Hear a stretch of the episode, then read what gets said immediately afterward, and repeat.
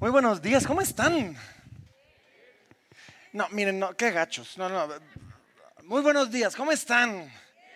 Sí, no, no. Hoy, hoy quiero verlos más responsivos, quiero verlos participando de lo que estamos haciendo, porque hoy es un día, hoy es un día bien, bien, bien especial. Y, y como decía Rogelio, hoy estamos terminando nuestra serie que hemos llamado como Jesús.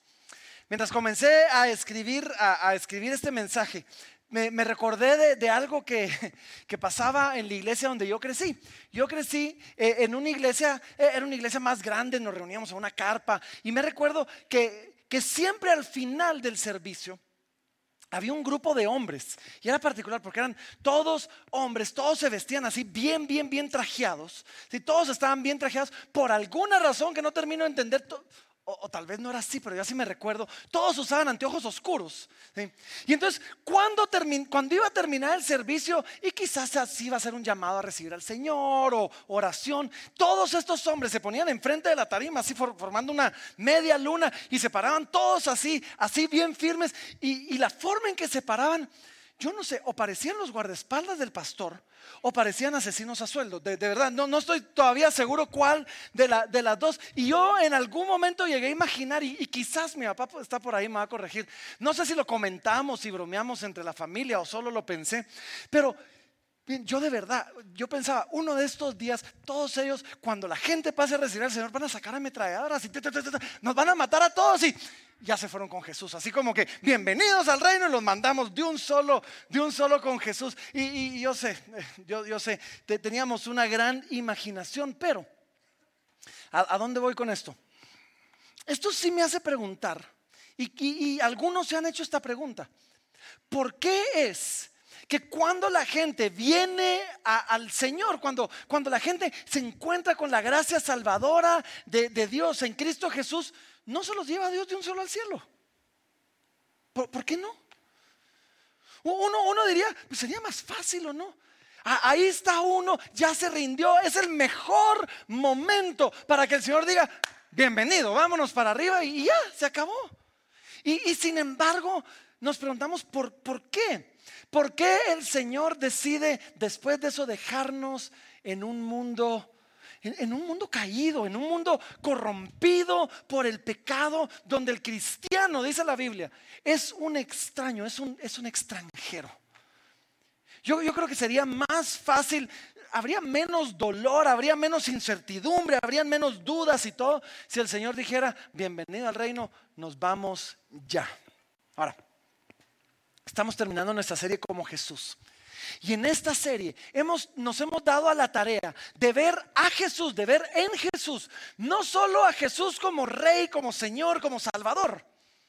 Hemos visto nosotros a Jesús también como ejemplo, como un modelo, como alguien a quien debemos imitar. Y por eso nuestra serie se ha llamado Como Jesús, porque hemos estado viendo cómo era Jesús y nuestro llamado a ser como Él. Y la primera semana de nuestra serie vimos a, un Jesús que, desde niño, desde los 12 años, estaba en el templo, en los negocios de su padre, estaba creciendo, estaba, era alguien que intencionalmente estaba involucrado y estaba creciendo. Y, vimos que teníamos que hacer así. La segunda y tercera semana vimos eh, un mensaje partido porque vimos a un Jesús que la Biblia lo describe como lleno, lleno de gracia y lleno de verdad. Y entonces en la primera semana vimos a Jesús siendo amigo de pecadores. Y el llamado que nosotros tenemos de ser esos amigos que dan la vida por sus amigos y que dan la vida por sus hermanos. Pero la segunda semana, hace dos semanas, vimos nosotros a un Jesús que estaba lleno de verdad. Y yo no sé si se recuerdan a ese mensaje, yo le titulé Verdades incómodas. Porque a, la larga vimos a un Jesús que nos, decía la verdad, nos decía la verdad en la cara, nos llamaba a un estándar enormemente alto. Y cuando nos dábamos cuenta que no llegábamos al estándar, nos extendía la mano y se mostraba como nuestro Salvador. Verán, el Evangelio, el Evangelio son las buenas nuevas de salvación para el pecador. Pero para que hayan buenas nuevas es porque hay un potencial de malas nuevas. O sea, si las buenas nuevas es que hay un Salvador, las malas nuevas es que yo estaba perdido y me iba a morir. Y entonces las buenas nuevas es que el Salvador me salva. Y Jesús, como alguien lleno de verdad, nos dice la verdad. Hey, somos pecadores, estábamos perdidos, necesitábamos vivir, ser perfectos como el Padre era perfecto. Y cuando no pudimos, Él extiende su mano de gracia y nos dice, pero yo vine a dar mi vida por ti.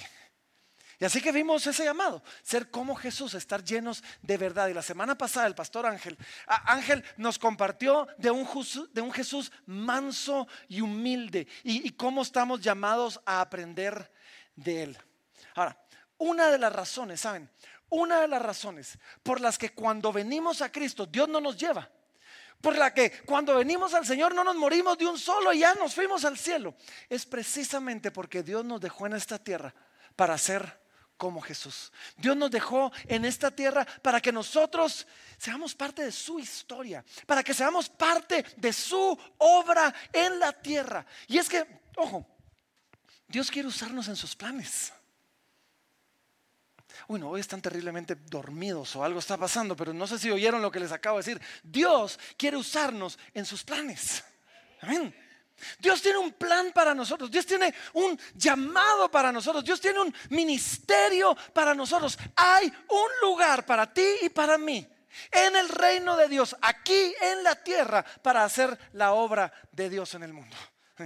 Eso es, por, eso es que el Señor no nos llama. Y, hay, hay unas iglesias, y, estaba leyendo de algunas iglesias en China déjenme leerles e, esta cita, porque Rick Warren lo escribió en un libro y decía, eh, en algunas iglesias en China, los nuevos creyentes, a los nuevos creyentes se les da la bienvenida diciéndoles esto, dice, Jesús ahora tiene un nuevo par de ojos para ver, nuevos oídos para escuchar, nuevas manos para ayudar y un nuevo corazón para amar a otros.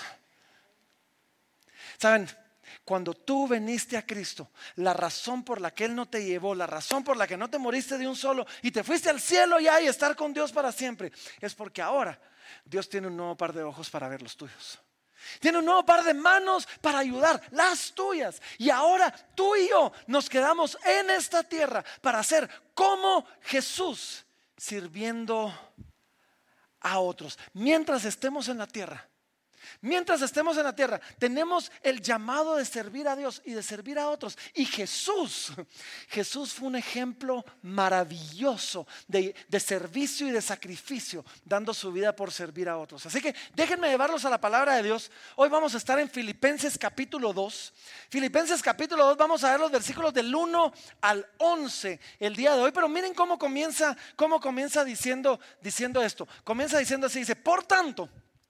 Por tanto, si hay alguna consolación en Cristo, si algún consuelo de amor, si alguna comunión del Espíritu, si algún afecto entrañable, si alguna misericordia, el apóstol Pablo dice así, dice, completad mi gozo. ¿Cómo? Sintiendo lo mismo, teniendo el mismo amor, unánimes, sintiendo una misma cosa. Lo que estos versículos nos están enseñando a nosotros es esto. Todo lo que tú y yo hacemos por Dios debe ser solamente un resultado de haber experimentado lo que Dios hizo por nosotros. Así de simple. Y, Pablo comienza diciendo, hey, ¿has experimentado algo de Dios? ¿Alguno de ustedes ha recibido consolación en Cristo? Entonces dice, tú sientan lo mismo, hagan lo mismo, tengan el mismo amor. El que fue consolado por Cristo, ahora salga a consolar a otro para Cristo. Y nos dice, alguno de ustedes quizás ha recibido consuelo de amor, experimentó el amor, la gracia de Dios. El amor le trajo consuelo a su vida, le, le, trajo esperanza a su corazón. Ahora es natural que nosotros salgamos con ese amor, con ese llamado, con ese consuelo a consolar a otros a llevar el mismo amor para otros. Si hemos probado la misericordia de Dios, ahora nos volvemos ministros de reconciliación, ministros que están llevando a otros a los pies de Cristo a probar la misma misericordia. Y después el versículo 3, seguimos ahí, en el versículo 3 nos dice, nada hagáis por contienda o por vanagloria antes bien con humildad, estimando cada uno a los demás como superiores a él mismo. De, esto predicó un poquito el pastor Ángel la semana pasada y vimos nosotros cómo la, raíz, la base, en la base de la humildad está cuando nosotros vemos a los demás como superiores a nosotros. Y, hablando del tema del día de hoy, déjenme decirles, porque esto es cierto, aquel que se siente superior a los demás jamás va a servir a nadie. Si yo me siento superior a los demás, voy a demandar que me sirvan. ¿Qué van a hacer ustedes, inferiores, seres mundanos de este planeta, por mí que soy mucho mejor que ustedes? Pero cuando yo vengo a Cristo, porque eh, saben, en los pies de la cruz, el terreno es plano. Todos venimos delante de la cruz como pecadores, igualmente pecadores, viendo al único que merece la gloria, nuestro Salvador. Y cuando yo vengo eso, y entonces ahora puedo estimar a los demás como superiores a mí, puedo llegar con los demás y decir en qué te puedo servir. Miren el versículo 4 dice así. Y, el versículo 4 nos da una definición. Así como en el 3 vimos lo que es la humildad, en el 4 vemos lo que es el servicio. Y dice así, no mirando cada uno por lo suyo propio, sino cada cual también por lo de los otros. Esto es servir. Yo sirvo cuando dejo de velar solo por lo mío y comienzo a velar por lo de alguien más. Yo sirvo cuando puedo poner mi vida y mis ambiciones y mis anhelos y mis metas quizás en pausa para ayudar a servir a aquel que está pasando por una situación difícil. En el, en el momento en el momento en que yo entiendo que mi vida sirve para algo más grande que mi vida misma, es el momento donde me doy cuenta que el Señor está comenzando a hacer algo en mí. Hace algunos años, hace algunos años, nos sentamos con un grupo de personas de, la iglesia, con un grupo de amigos. Y es que Dios nos dio una visión en la iglesia. Algunos están tomando el curso de membresía, ya se la saben, les debería hacer el examen ahorita. Pero, pero Dios nos dio una visión en la iglesia. Y la visión en la iglesia es esto. Dar gloria a Dios a través de vidas transformadas por Jesús, que salgan a transformar para Jesús. Y en algún momento nos preguntamos y dijimos, ok, si nuestra visión es vidas transformadas, ¿cómo se mira eso? ¿Cómo sé yo cuando Dios transformó a alguien? Porque yo no me puedo parar aquí viendo a Esteban y lo volteo a ver y digo, sí, sí, sí, él tiene un 8. 8. 9, dice. Sí, tenés que venir la semana pasada la de la humildad. No, no, no. ¿Cómo se mira una vida transformada? Y comenzamos a pensar, y hay muchas formas de ver la transformación del Espíritu Santo. Por un lado lo podemos ver en identidad. Aquel transformado entiende que su valor no, no depende de lo que Él hace, sino de lo que Cristo hizo por Él. dijimos, ok, funciona. Por el otro lado dijimos, pues una vida transformada pues, la podemos medir en santidad. El, que, conoció a Cristo debería portarse mejor, debería comportarse, aunque sea un poco, debería vivir una vida moral, ética, mejor. Ok, podría ser. Una vida transformada, quizás podemos hablar de prioridades. Mis prioridades son reordenadas, pero como iglesia queríamos algo, algo fácil de ver, algo fácil de identificar, algo que nosotros pudiéramos ver a alguien y decir, Dios está haciendo algo en este alguien. Y después de, discutirlo por horas, de horas, de horas, llegamos a esta conclusión. Alguien transformado sirve. Así de simple. Alguien transformado sirve, porque la primera transformación que el Espíritu de Dios hace en mi vida es enseñarme que mi vida no se trata solo de mi vida, que yo fui puesto aquí con un propósito mayor que yo. Y es que cuando alguien comienza a poner la vida de otros como prioridad, nos damos cuenta que fue transformado porque todos nacimos egoístas, ¿o no? Ni un bebé le importa un poquito despertar a sus papás a las 3 de la mañana porque él tiene hambre. ¿O sí? Qué desconsiderado. Todos nacimos egoístas. Y, y es más, ¿cuáles, todos los papás acá, ¿Cuáles de las primeras palabras que nuestros hijos aprenden? ¿Mm? Mío. Mío. Y cuando hay hermanos, eso es terrible. Porque comienza el pleito. Esto es mío, no, esto es mío. Uh, quizás algunos eh, tuvieron hijos muy separados, no se dieron cuenta de esto. Yo tengo trizos, así que todos vinieron de junto. Y es increíble ver cómo uno nace egoísta. Desde tempranito, mío, mío. Y si no me lo dan, te jalo el pelo. Y si no me lo das, te muerdo. Yo les prometo que yo no les modelé eso. Yo no le jalo el pelo a Carol. Yo no la muerdo. Eh, no en ese sentido. Perdón, eso fue inapropiado. y uno dice, ¿y dónde lo aprendieron? ¿Cómo? Es que uno nace egoísta. Y entonces, ¿cómo me doy cuenta que alguien está siendo transformado cuando alguien comienza a pensar en alguien más? Y ya no solo en él. Cuando alguien comienza a considerar las necesidades de otro y no solo las suyas. Y aún al día de hoy, por eso nuestros pasos, y allá atrás ustedes lo ven, uno, nuestro último paso es el paso del compromiso, comprométete. Sirve a otros. ¿Por qué? Porque entonces vamos a ver que tanto ver, que tanto crecer, que tanto estudiar, que ver la palabra comenzó a hacer una obra en ti, una vida transformada por Jesús. Ahora, hay un libro famoso, si eso famoso y quizás muchos lo han leído, eh, ya, desde hace algunos años. ¿Cuántos leyeron el libro Una vida con propósito? Ok, ese es, un clásico, o sea, vendió millones de copias en todo el mundo. Una vida con propósito. Básicamente es un libro que nos enseña que todos fuimos creados con al menos cinco propósitos básicos en nuestra vida. Pues uno de esos propósitos, déjeme citarlo, porque eh, Rick Warren, el, el, autor, dice, el propósito número cuatro, el propósito número cuatro dice así, dice, fuiste formado para servir a Dios. Y en el primer capítulo de, este propósito, o sea, el capítulo 29 del libro, en el primer capítulo de este propósito, nos da cuatro premisas con respecto al servicio.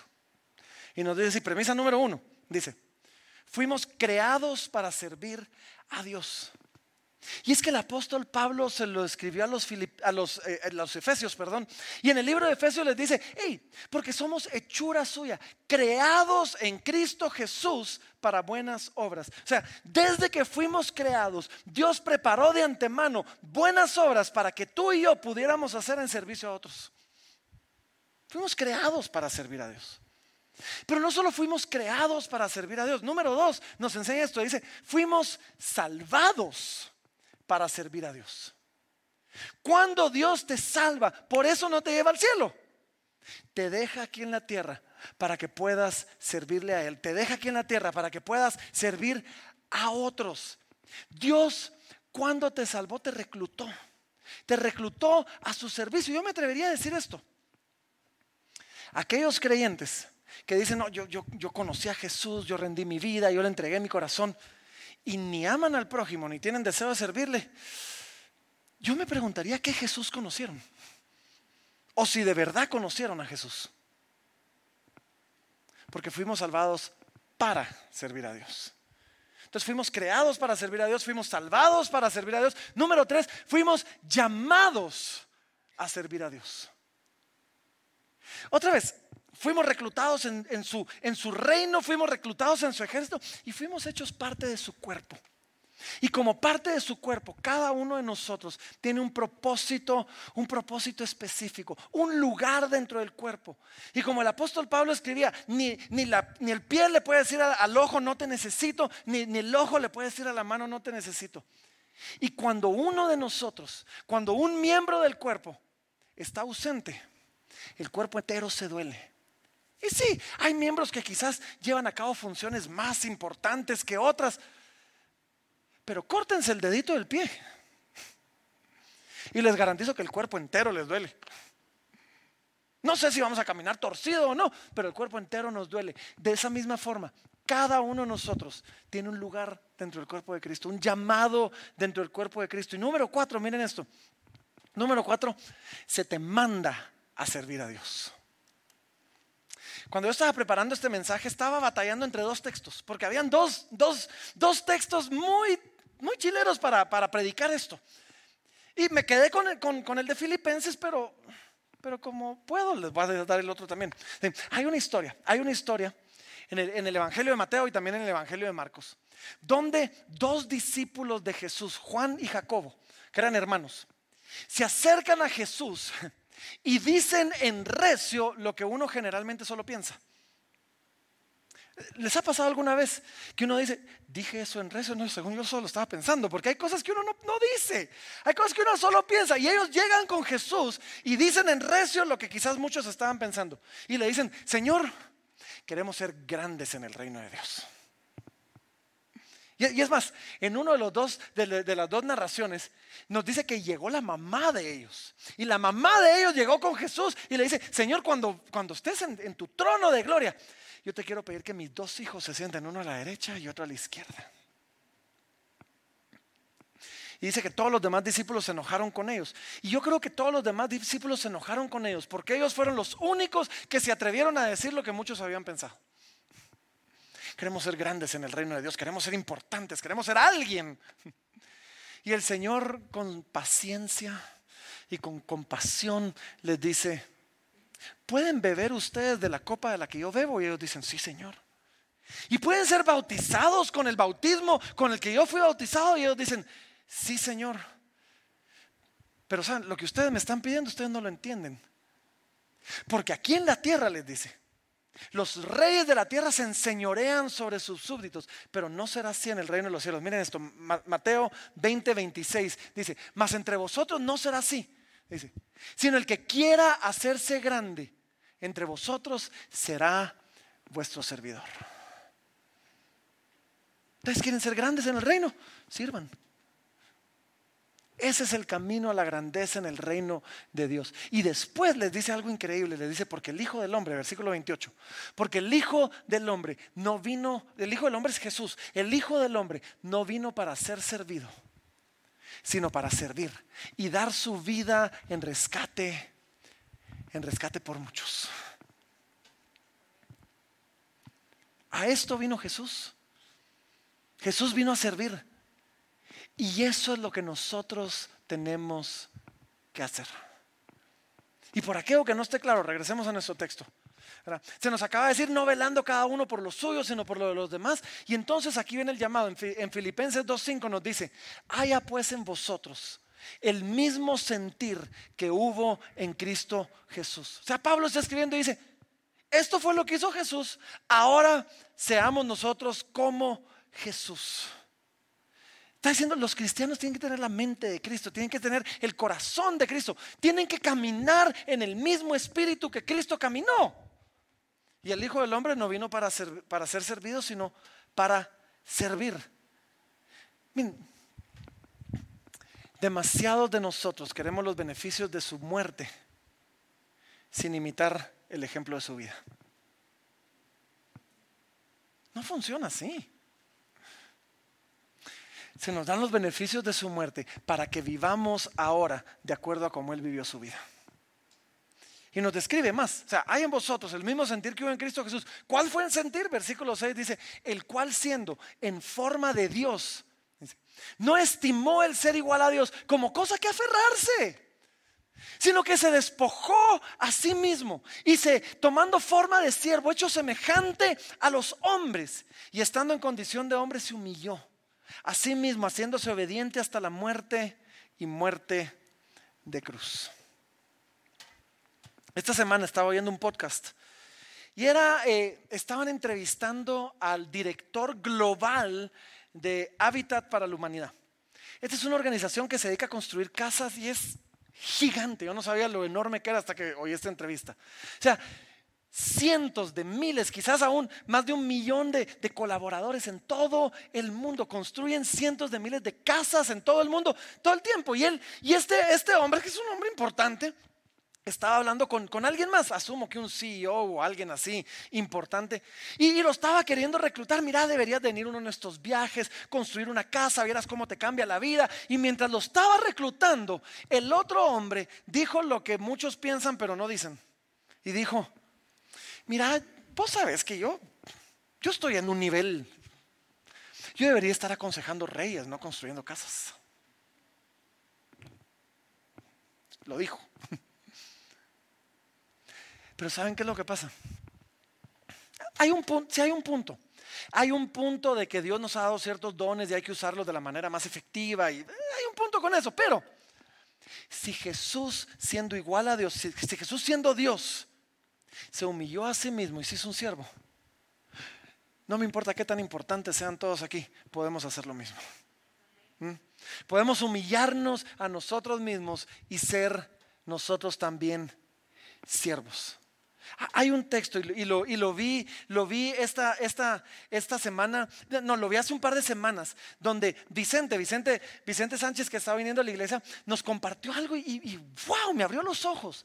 Y en, y en Juan capítulo 13, hay un acontecimiento donde, donde nos dice que Jesús, dice, miren, sabiendo Jesús, dice, sabiendo Jesús que el Padre le había dado todas las cosas y que había salido de Dios y a Dios iba.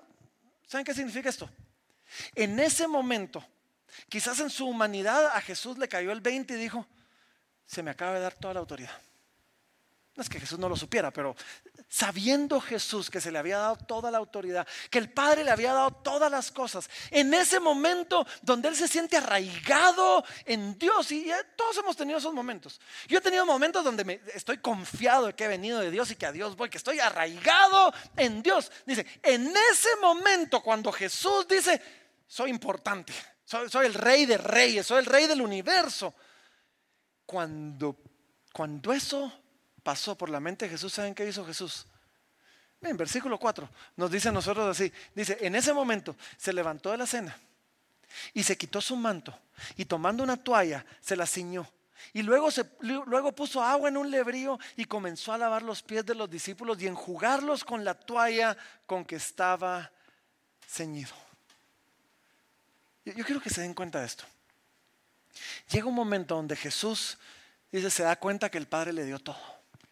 Llega un momento donde Jesús se da cuenta y dice, yo soy Señor del universo, soy Señor de la creación, todo está bajo mi autoridad. Y cuando ese pensamiento está en su mente, entonces dice, Jesús se ciñó una toalla en su hombro, llega con los discípulos, se agarra los pies. Este es el trabajo del peor de los esclavos. Porque esta era una, e, esta era una cultura, como diría nuestra hermana Shakira, de pies descalzos. E, esta era una cultura, esta era una cultura donde la gente caminaba en sandalias en el polvo. Yo, no sé ustedes, si uno se quita los zapatos y, todo el mundo se quiere ir, imagínense en aquel entonces, o sea, y Jesús dice, yo soy el rey del universo. Y se hinca delante de sus discípulos y comienza a lavarle los pies. Uno tras uno, tras otro los discípulos no entendían. Y el apóstol Pedro le dice, Señor, a mí no me vas a lavar los pies. Y él dice, si no te lo lavo, no tienes parte conmigo. Aquí en medio de nosotros hay gente importante. Y gloria a Dios que el Señor les los ha puesto en puestos de liderazgo y de influencia en industrias. Pero saben, si Jesús, sabiendo que Él era importante, hizo el, trabajo del, peor de los esclavos, nosotros podemos hacer algo por el Señor. Y es que nos dice que Jesús no solo tomó forma de humano, eso era ya humillarse, tomó forma de siervo. Y algunos dirían, ah, bueno, Él vino a servir a Dios. No, no, Él vino a servir a los hombres también. Y si no me han puesto atención en todo ese momento, pónganme atención ahorita. Denme los siguientes tres o cuatro minutos, porque esto es bien chilero. La palabra siervo que usa aquí, donde dice que él tomó forma de siervo, es una palabra muy especial. Es una palabra en el griego, que, esta palabra es la palabra duolos, para que sientan que aprendieron algo, ¿sí? Duolos, ¿sí? Esa palabra en griego significa esclavo. O sea, Jesús vino y tomó forma, no, no solo de un servidor, de un empleado, no, tomó forma de un esclavo. Pero el duolos no era un esclavo cualquiera. Miren esto. El duolos era un esclavo. En, en, aquella cultura, la gente se podía vender a sí mismo a la esclavitud.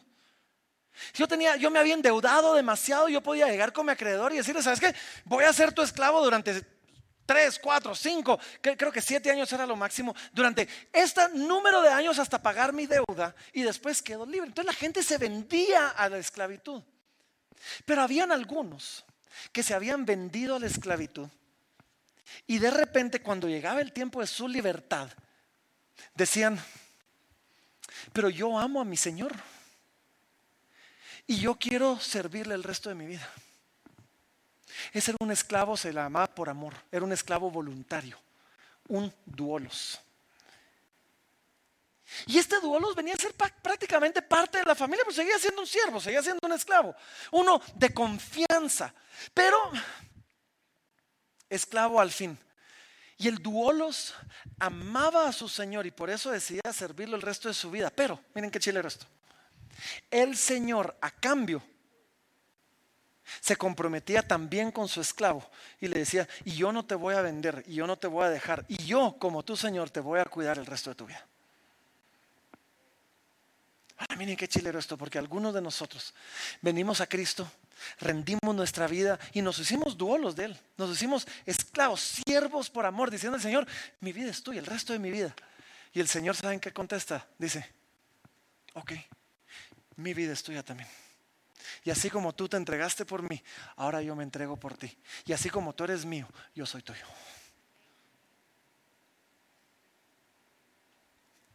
Jesús se humilló, tomó forma de siervo. Y ahora nos llama a hacer lo mismo, a humillarnos, a tomar forma de siervo, con la confianza de que el siervo que se compromete con su Señor, su Señor se compromete con él. Me encantó otra historia que escuché. Estaba leyendo un libro, se llama Volunteer Revolution, Revolución de Voluntarios. Y en este libro, el pastor, eh, un pastor de una iglesia grande en Estados Unidos, muy importante, cuenta que le estaba dando un tour de la iglesia a alguien. Y aquí es el auditorio y aquí están los niños. Y de repente llegaron al área de sala cuna. dice que llegaron al área de sala cuna y encuentran a este armario de hombre. Era un jugador profesional de fútbol americano. Era un hombrón así, gigante. Cuidando, cargando un bebecito chiquito. Y que cuando, que es una imagen así contrastante. Y dice que cuando ven eso, la persona que iba con él le dice, pastor, él es fulano de tal, no me recuerdo el nombre, pero era alguien famoso. Y le dice, sí. Y él está sirviendo ahí con los niños. Y le dice, en esta iglesia no hay nadie tan importante como para no servir. Y no hay ningún servicio tan pequeño que no sea importante. Todos podemos servir, todos debemos servir. A veces algunos han usado la excusa de que son muy importantes, creo que nadie lo diría en recio, pero, pero algunos han usado esa excusa. Pero otros se van al otro extremo. Y entonces dicen, no, no, no, pasa que yo no, yo no, yo no estoy calificado para servir. Déjenme decirles algo. En las páginas de la Biblia encontramos a todo tipo de gente dejando una marca en la historia de Dios. Así que les voy a leer un listado de algunos famosos para que sepan que todos nosotros podemos servir, porque Abraham, todos conocen a Abraham, ¿o no? Abraham era muy viejo para servir. Y sin embargo, sirvió. Jacob, Jacob era inseguro. Lea, lea, una, una, lea la Biblia, nos dice que era fea. Dice que era delicada de ojos. Pero aún así dejó una marca en la historia del pueblo de Dios. José, José fue abusado por sus hermanos y dejó una marca en el pueblo de Dios. Moisés, Moisés tartamudeaba. Tartamudeaba y lideró al pueblo de Dios en su salida de Egipto. Gedeón era pobre, Sansón era codependiente, Raab Raab era Raab. Raab era prostituta, era inmoral. Y, y, Raab dejó una marca en la historia del pueblo de Dios. David David se hizo de un amante y mandó a matar al esposo del amante. Es un desastre David. Y sigue siendo el hombre conforme al corazón de Dios. Jeremías, el profeta Jeremías, estaba deprimido. Es más, escribió un libro llamado Lamentaciones. O sea, si eso no les dice el estado de ánimo de Jeremías. O sea, escribió un libro llamado Lamentaciones. Jonás, Jonás era rebelde. No quería ir a donde Dios lo mandaba. Ruth y Noemí eran viudas. Juan el Bautista era excéntrico. Pedro era impulsivo. Marta se preocupaba por todo. La mujer samaritana, cinco fracasos matrimoniales y después arrejuntada con el novio. Tomás tuvo dudas, Pablo tenía problemas de salud, Timoteo era demasiado joven. Todos estos, de alguna u otra manera, impactaron a otros y glorificaron el nombre de Dios. Y cuando vemos un listado como esto, yo solo me queda preguntarles esto. ¿Cuál es tu excusa? ¿Cuál, es, qué, excusa nos damos? Dios nos ha llamado a ser parte de su obra. Y a veces no, ignoramos ese llamado. Y yo digo, ¿cuál es nuestra excusa? En la iglesia hay tantas, en el cuerpo de Cristo hay tantas oportunidades de servicio como dones. Ah, no es que en la iglesia no hay nada donde yo encaje. Pues entonces inventate algo. Hace años tuvimos un hermano que venía a la iglesia. Y, un día me dice, yo no sé ni qué hacer en la iglesia. Él era un hombre más tosco. Y me dice, soy mecánico. Me dice, pero ¿sabes qué, pastor? ¿Por qué no preguntas un domingo si hay gente que por falta de dinero no le ha hecho servicio a su carro? Yo se lo hago. ¿Cuál es nuestra excusa? Eh, si, si no hay un lugar donde tú encajes dentro de la iglesia, o lo creas, o sirve afuera de la iglesia, pero sirve. Si el Hijo de Dios dejó su trono para tomar forma de siervo, nosotros podemos hacerlo. Y Dios en su misericordia, miren, Dios en su misericordia, Él nos podría ordenar servirle. Él nos podría demandar servirle y que como robots todos estuviéramos ahí sirviéndole. Pero no solo nos invita a hacerlo, nos ofrece una recompensa por hacerlo regresemos a nuestro texto, Efesios 2, íbamos por el versículo 9, dice, por lo cual, o sea, por, por, la humillación de Cristo, por lo cual Dios también le exaltó hasta lo sumo. Y le dio un nombre que es sobre todo nombre, para que en el nombre de Jesús se doble toda rodilla de los que están en los cielos y en la tierra y debajo de la tierra, y toda lengua confiese que Jesucristo es el Señor, para gloria de Dios Padre luego de que Jesús se humillara, luego de que Jesús se hiciera un siervo, Dios le exaltó hasta lo sumo. Es más, su exaltación fue la recompensa de su humillación. Y fue porque Jesús se humilló que Dios le exaltó. Y Dios lo exaltó en los cielos, le dio el lugar que le correspondía, le volvió su gloria, su trono. Y Dios lo exaltó en la tierra, un nombre que es sobre todo nombre y algunos dirán, pero pues, yo no soy Jesús, pues no es como que Dios me va a dar un nombre sobre todo nombre, ¿va? Pero en nuestra otra historia, recuérdense lo que pasó en nuestra otra historia. El mismo Jesús le dice a sus discípulos, ¿ustedes quieren ser grandes en el reino de los cielos? Eh, mírenlo, Mateo 20, 26 dice, más entre vosotros no será así, sino el que quiera hacerse grande entre vosotros será vuestro servidor. Y el que quiera ser primero entre vosotros será vuestro siervo. Ahora, en medio de todo esto, ojo, cuidado con nuestras intenciones. Yo quiero ser grande en el reino de los cielos, voy a ir a servir. Eso se llama ambición disfrazada de piedad. Nosotros servimos porque Él nos amó de una manera tan increíble. Resulta que Dios en su misericordia recompensa a los que le sirven. Es más, Jesús lo dijo en otro, en otro lugar así. Esto es de mis textos favoritos, en Juan 12, 26. Jesús les dice, si alguno me sirve, sígame. Y donde yo estuviere, allí estará también mi servidor. Y si alguno me sirviere, el Padre le honrará. Si alguno me sirviere, el Padre le honrará. Un ejemplo perfecto de esto es el apóstol Pablo. El apóstol Pablo eh, escribió en 1 Corintios diciendo, yo soy el menor de todos los apóstoles. El menor, el más pequeño de todos los apóstoles. Y sin embargo dice que se entregó y dio su vida entera trabajando. Y dice, y he trabajado más que todos ellos. Y hoy el apóstol Pablo es el más famoso de todos los apóstoles. Quizás comparado solo con Pedro. Hay gente que va a dar su vida en el servicio a Dios y quizás no va a ser recordado como el apóstol Pablo. Quizás pase su vida en el anonimato y muera sin que nadie sepa quién fue. Pero cuando llegue delante de la presencia dice, si alguno me sirviera, el Padre le honrará. Y esa honra que viene de Dios es una honra que nunca va a acabar. Si tú has recibido un trofeo, un diploma, algún reconocimiento en algún momento, sabes que al mes, a la semana, un par de horas después ya, eh, o sea, la honra del Padre va a durar para siempre. Así que miren, hoy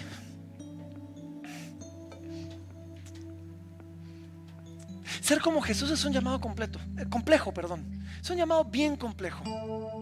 Al final, pues él es el Hijo de Dios, ¿o no?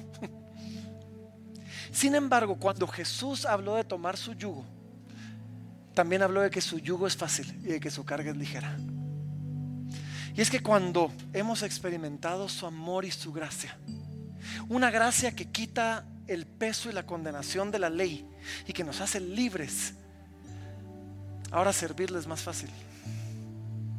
Cuando yo he experimentado su amor y he visto su misericordia, ahora yo respondo en amor, ya no por obligación. Y responder en amor es fácil.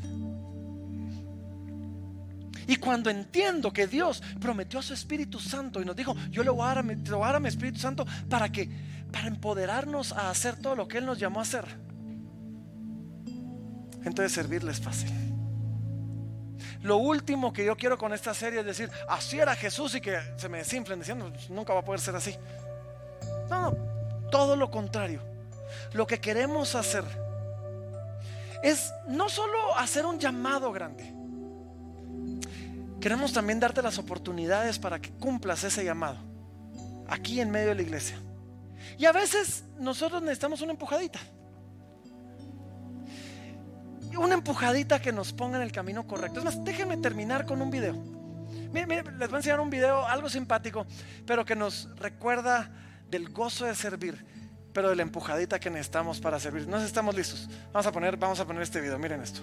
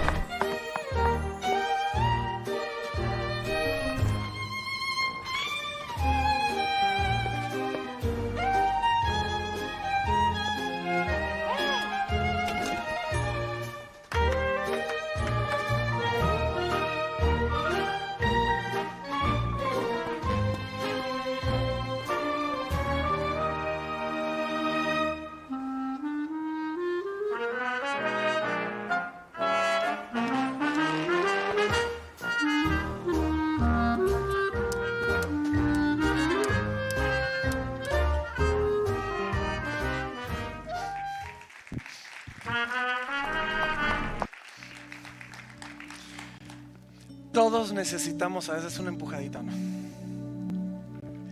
Y en esa empujadita vamos a ser recordados, recordados de no solo de nuestro llamado, sino, hey, quizás descubras que el servir a otros sea algo que cambia y que transforma tu vida.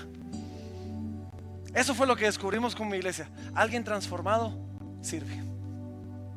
Y así que hoy, hoy es nuestro Blue Day, nuestro día azul. Y hoy nosotros honramos a aquellos que han servido, porque si el Padre los honra, nosotros también. Pero no solo honramos a aquellos eh, que, que están sirviendo, hoy los invitamos a aquellos que no lo están haciendo para que puedan hacerlo. Y nuestros servidores les están entregando ahí, ahí una, una tarjetita de, servidores. Si alguien dice, pues sí, la verdad es que necesito servir, necesito comenzar a hacer algo, aunque sea chiquito, aunque sea, aunque pareciera sencillo. Yo los quiero invitar a que llenen eso. Y en la salida, cuando salgan, van a encontrar cuatro mesas. Hay una roja, amarilla, azul y... Eh, y verde, roja, roja, amarilla, verde y azul. Y nosotros tenemos cuatro equipos de servidores. Sirven una vez al mes. Una vez al mes es lo que estamos sirviendo. Está el equipo rojo, el equipo amarillo, el equipo azul, el equipo verde. Y, yo quiero que tú te acerques. Y quizás Vas a decir que quizás yo quiero servir como en la alabanza, con los niños, y ahí van a haber personas no solo que te van a orientar, sino que te puedan dar testimonio de, cómo funciona, cómo, cómo es servir con los niños, cómo es servir con la alabanza, cómo es servir con todo esto. Y así que si tú quieres participar, hoy vamos a darte la oportunidad de que te inscribas y que puedas hacerlo. Y esto es lo que vamos a hacer, ya terminé. Esto es lo que vamos a hacer. Voy a orar. Y después de orar, aquellos que quieran hacerlo, les vamos a dar un tiempo para que llenen su papelito. Mientras tanto, la, banda va a comenzar a dirigirnos en adoración como siempre terminamos respondiendo. Y, vamos, vamos a cantar hoy diciéndole al Señor, heme aquí, heme aquí Señor, heme aquí, envíame a mí. Si te puedo servir, aquí estoy. En tus manos, dice esta canción, como el, como el barro soy, para que me hagas a tu imagen. Y cuando termines de llenar eso, nos vamos a poner de pie eh, todos y vamos a cantarle al Señor diciéndole así, yo lo haré, Señor.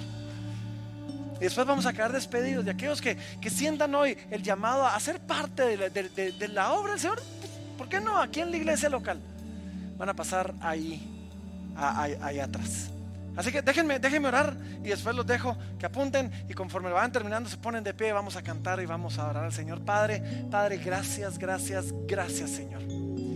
Gracias por el privilegio que nos das, Padre, que, que, al venir a ti no, no, no fuimos raptados inmediatamente. Señor, sino se nos dio la oportunidad de quedar en esta tierra para ser como tú, para servir como tú y para modelarle a otros tu amor, mi Dios. Glorifícate en mí, glorifícate en nosotros. Gracias, Dios, por el ejemplo en tu Hijo, por el ejemplo en Jesús quien siendo en forma de Dios no estimó el ser igual a Dios como cosa que aferrarse, sino que se humilló y tomó forma de siervo y se hizo obediente, obediente hasta la muerte y muerte de cruz. Padre, y por eso tú lo exaltaste, mi Dios, y hoy yo, yo oro. Que nosotros hemos tratado de honrar a aquellos que te han servido, mi Dios, pero yo oro que tu Espíritu Santo sea el que ponga ese testimonio en el corazón de cada uno de cómo tú te agradas de su servicio y ese mismo Espíritu sea el que ponga el llamado en aquellos que todavía no lo están haciendo para servirte, ya sea aquí en la iglesia o de manera individual donde tú donde tú abras su corazón para hacerlo, mi Dios. Pero por hoy, Padre, queremos venir delante de ti, simplemente decirte, heme aquí, heme aquí, Señor. Heme aquí, envíame. Si te puedo servir, Padre, aquí estoy.